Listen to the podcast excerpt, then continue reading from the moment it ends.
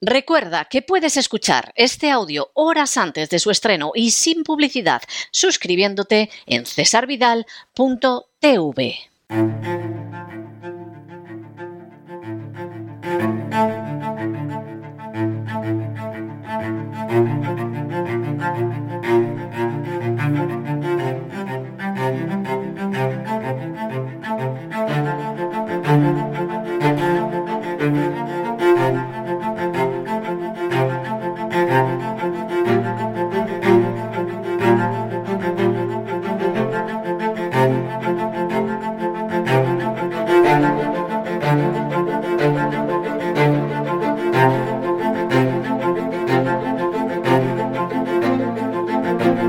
Así fue España, con César Vidal y Lorenzo Ramírez.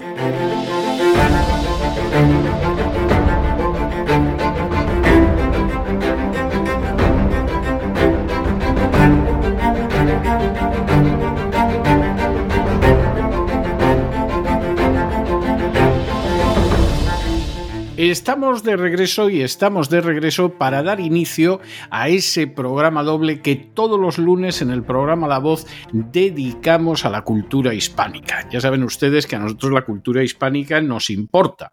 Las falacias sobre la cultura hispánica nos repugnan. Eso es algo distinto. Pero nosotros aquí nos dedicamos a contar la cultura hispánica y lo hacemos en primer lugar entrando en la historia, en este Así fue España, donde se queda con nosotros don Lorenzo Ramírez, y luego ya saben que después entramos en la lengua española, que es el mayor legado que ha dejado España al acervo común de la humanidad, y ahí quien nos echa una mano es doña Sagrario Fernández Prieto. Pero en fin, aquí está don Lorenzo, que no se ha marchado, que ha estado esperando hasta que nos hemos vuelto a conectar. Muy buenas noches, don Lorenzo. Muy buenas noches, don César. Encantado de estar con usted. Hoy rumbo Córdoba, imagino, ¿no?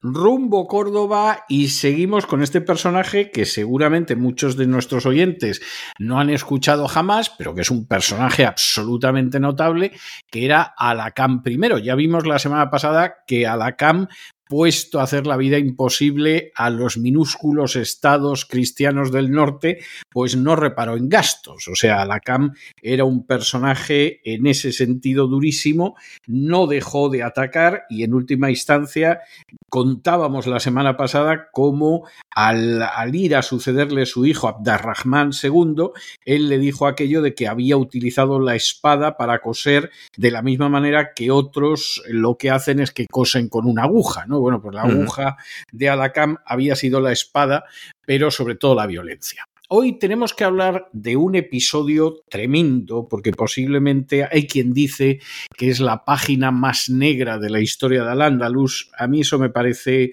un tanto exagerado. Yo, yo creo que es un episodio negro, negrísimo del Emirato de Alacán primero, pero tanto como decir que es el peor de la historia de Al-Ándalus me parece un poco exagerado, que es el famoso motín del Arrabal que tuvo lugar en Córdoba en el año 818 después de Cristo. El Arrabal era un barrio muy interesante que estaba situado a la izquierda del Guadalquivir, y que era un barrio enormemente, enormemente bullicioso, con mucho movimiento, con mucha vida, muy interesante, porque había crecido al otro lado del río, lo que era una muestra de cómo Córdoba pues no dejaba de expandirse como ciudad al mismo tiempo que se expandía su población. Con diferentes tipos de inmigración, árabes de Oriente, bereberes del Magreb, eh, los Ifkrilla también estaban por allí, ¿verdad? Exactamente, es decir, el barrio del Arrabal primero era muy cosmopolita, si se nos permite utilizar el término, porque ahí había gente de todo tipo. Luego era un lugar donde había muchos pequeños comerciantes y artesanos, lo que le daba mucha vida, y también lo que ahora denominaríamos intelectuales. Es decir, el barrio del Arrabal era un sitio muy, muy interesante y encima, para terminarlo de arreglar, allí era donde los alfaquíes tenían un peso mayor. Los alfaquíes, eh, ya hay que contarlo porque esto es algo bastante interesante, eran los intérpretes de la tradición islámica.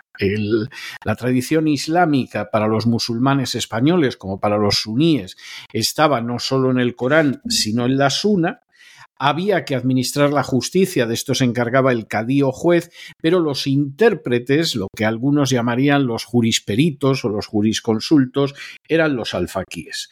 Y los alfaquíes andaban bastante descontentos con Alacán I porque a diferencia de lo que había pasado con Isham, que prácticamente lo que le decían los alfaquíes, no vamos a decir que iba a misa, pero iba a la mezquita, pues realmente... Estaba muy cerca del arrabal, por cierto. Exactamente, pues en el caso de Alacam, pues se da la circunstancia de que Alacam imponía su punto de vista y lo que dijeran los alfaquíes le importaban un pimiento.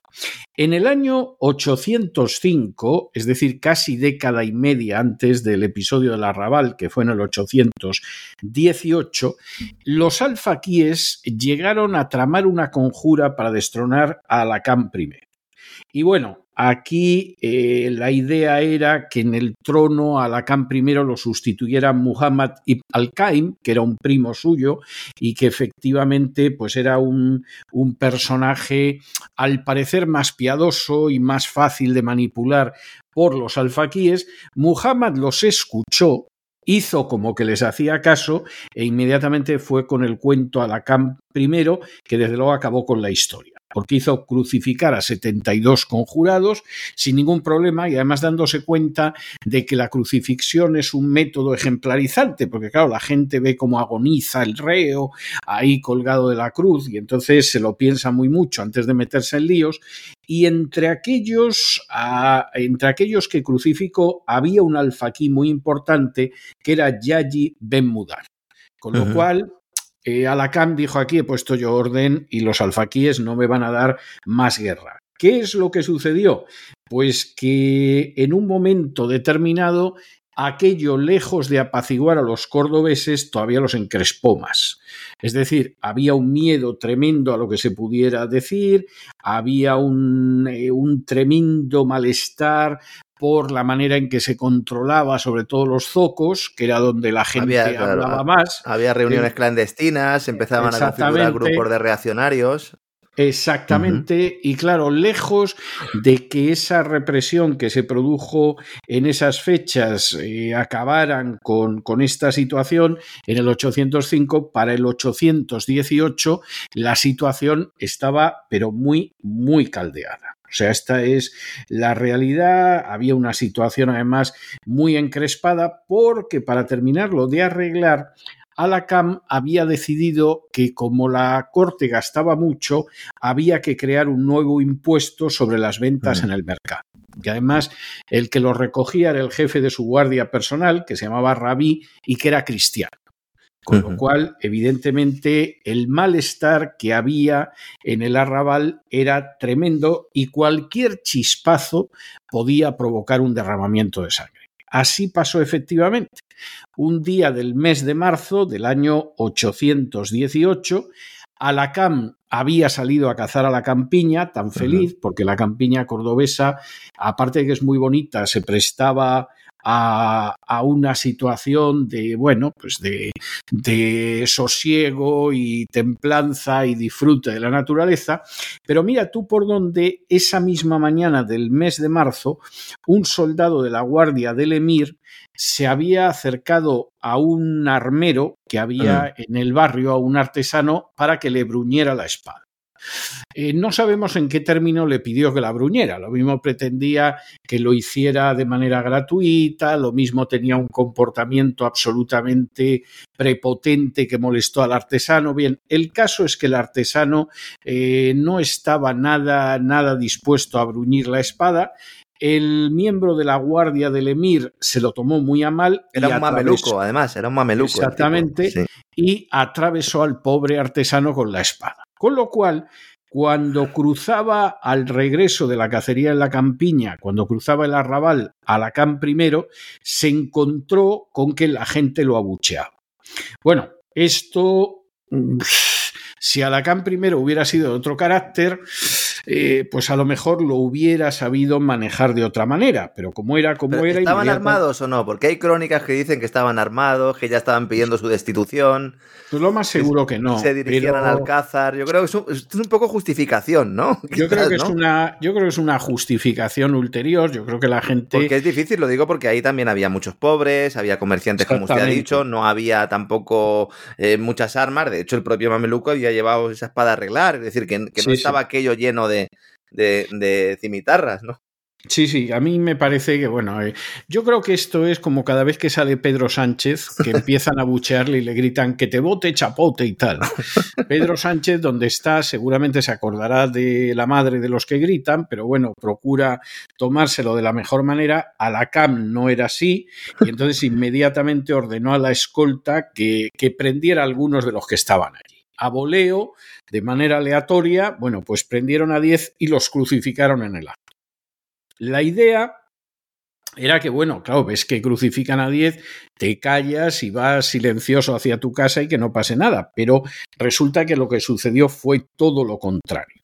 Ahí se produjo una sublevación de casi toda la gente que estaba en el arrabal, se amotinaron, se dirigieron hacia la otra orilla del río, hacia el puente que conectaba con el Alcázar del Emir, y bueno, eh, Alacam llegó por los pelos antes de que llegara la gente, un secretario que tenía que se llamaba Futais y el visir que era Abdelkarim, pues consiguieron apresuradamente reunir eh, tropas, eh, unos centenares de hombres, tomar el puente, impedir que aquella gente pudiera salir adelante, pero la verdad es que fue una lucha tremenda porque la gente estaba encrespada desde hacía más de una década y ya tenían la intención de llegar al Alcázar y acabar con Alacam. En un momento determinado, eh, un sobrino de Alacam, mm. que era hijo de Albalansi, salió por la Puerta Nueva con un piquete de, de caballería. Este consiguió rodear a la multitud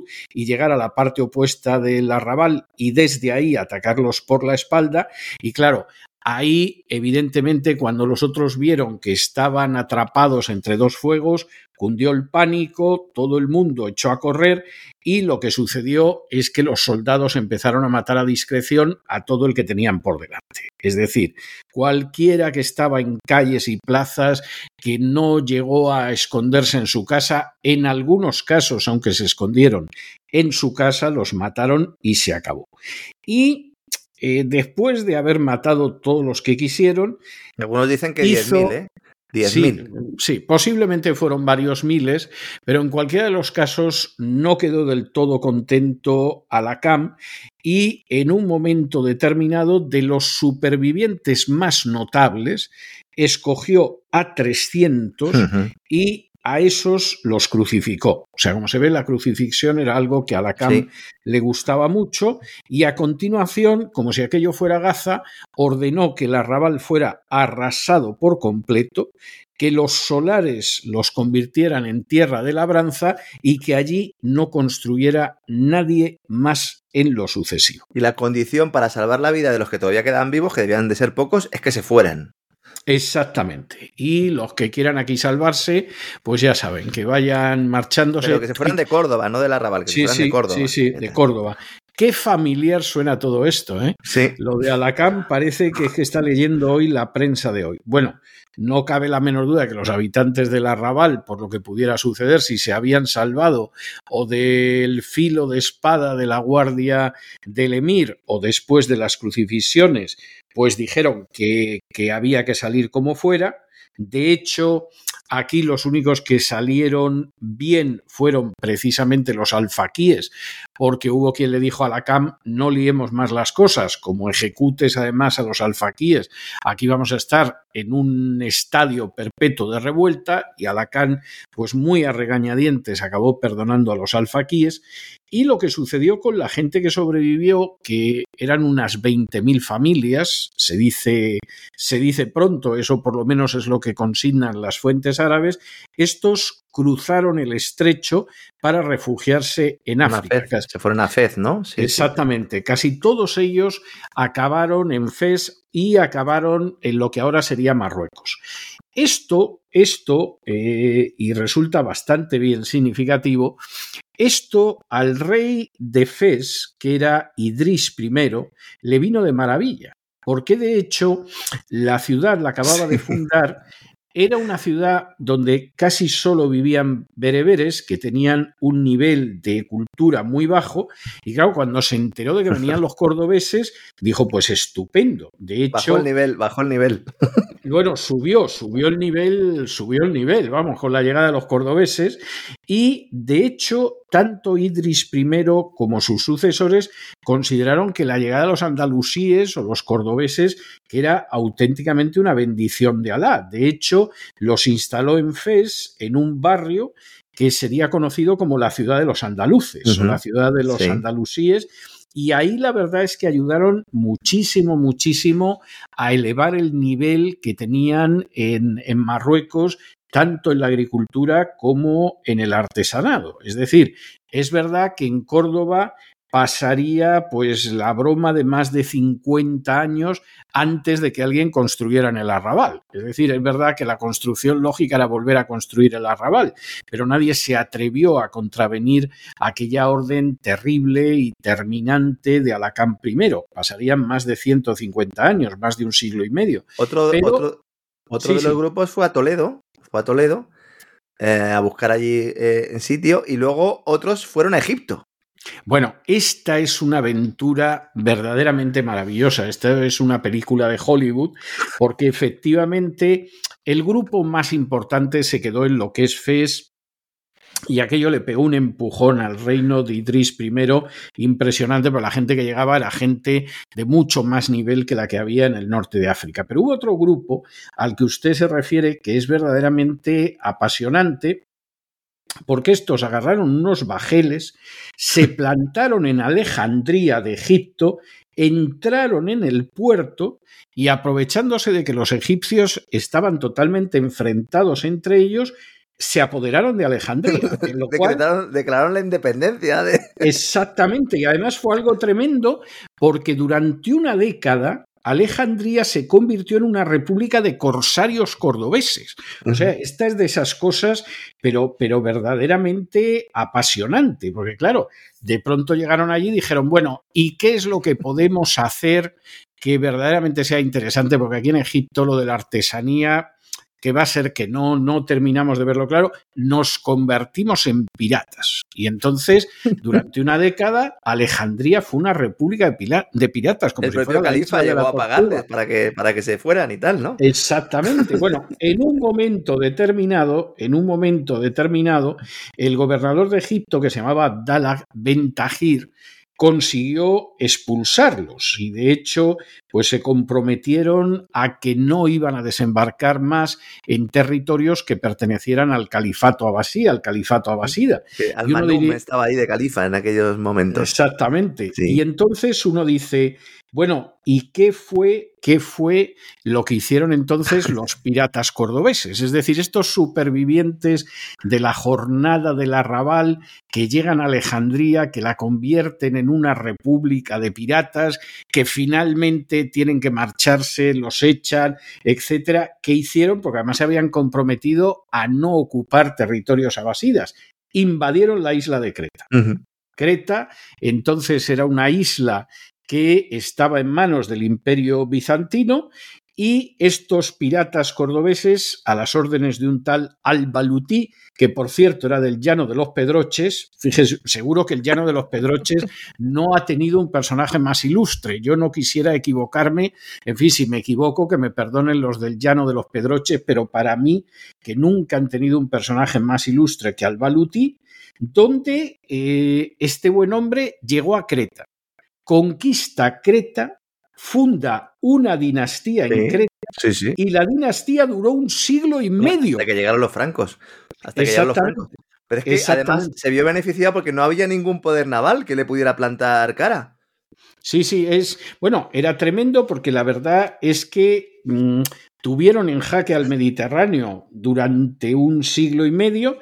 Los emperadores Bizancio, Bizancio no estaba en su mejor momento. pero, no, estaba en su mejor momento, Bizancio, claro. No, no, de hecho aquello aguantó hasta el 961, en que un general bizantino que se llamaba Nicéforo Focas consiguió expulsarlos. Por cierto, el Nicéforo Focas no era un personaje así de trapillo, no era un personaje de segundo orden, porque en realidad no solo es que acabó con estos, acabó siendo emperador de Bizancio. O sea, el personaje, el personaje verdaderamente era notable y eso hay que reconocérselo, ¿no? Es algo, es algo tremendo. Pero eh, evidentemente esto demuestra que los cordobeses de la época no era gente vulgar. ¿eh? Tela, al, Nubari dice, mire, a ver si, si me permite don César, decía el Nubari, los emigrados cordobeses cultivaron la isla, armaron 40 barcos e infestaron con sus correrías todas las islas de su circuito próximas a Constantinopla. Penetraban en la mayor parte de las islas referidas, cogían de, en ellas botín y cautivos sin que el emperador de Constantinopla tuviese algún poder para evitarlo. La que liaron los cordobeses. ¿eh? Eh, es, que, es que no ha habido cordobeses así. De nuevo, no queremos que nadie se sienta se sienta ofendido.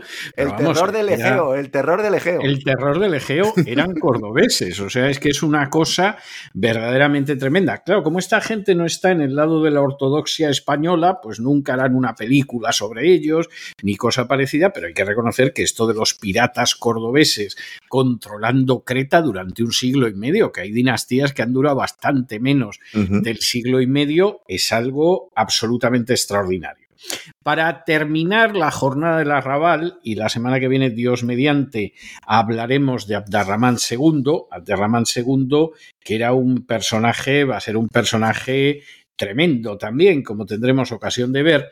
Cuando Alacán primero se puso ya malísimo, ahí se veía que se iba a morir y quien estaba gobernando prácticamente era Abderramán II y Abderramán II quería acabar con todos los problemas que, que había tenido su padre, decidió hacer algo para traerse al populacho después de lo que había sido la más que sangrienta, el más que sangriento episodio de la revuelta del Arrabal, que estando su padre moribundo significa mucho. Y es que quien había dirigido la política fiscal de Abderrahman, perdón, de Alaquem, y quien además eh, era el que había impuesto un tributo para cobrar en el arrabal, que hizo que la gente anduviera ya tan endemoniada que cuando se produjo el episodio aquel, aquello terminó en motín. Como dijimos antes, era un cristiano, un conde que se llamaba Rabí.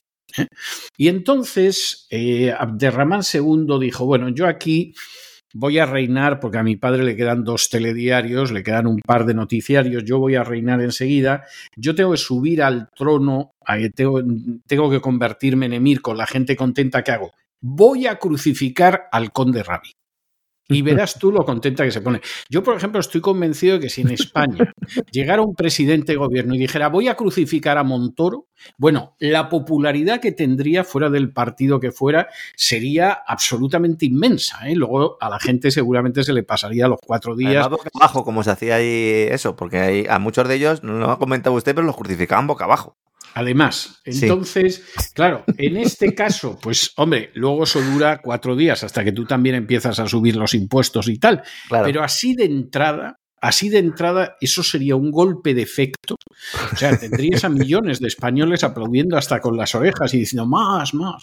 En fin, todo esto. Pero cuando lo hizo, lo hizo Abderramán II, con el padre ya muriéndose, o sea, no se le podía oponer, no podía decir, hijo mío, que ha robado mucho por nosotros, ten cuidado con lo que haces. No, no le quedaba más remedio, no pudo decir nada más que la tontería esa de la espada para coser los territorios, hijo mío y tal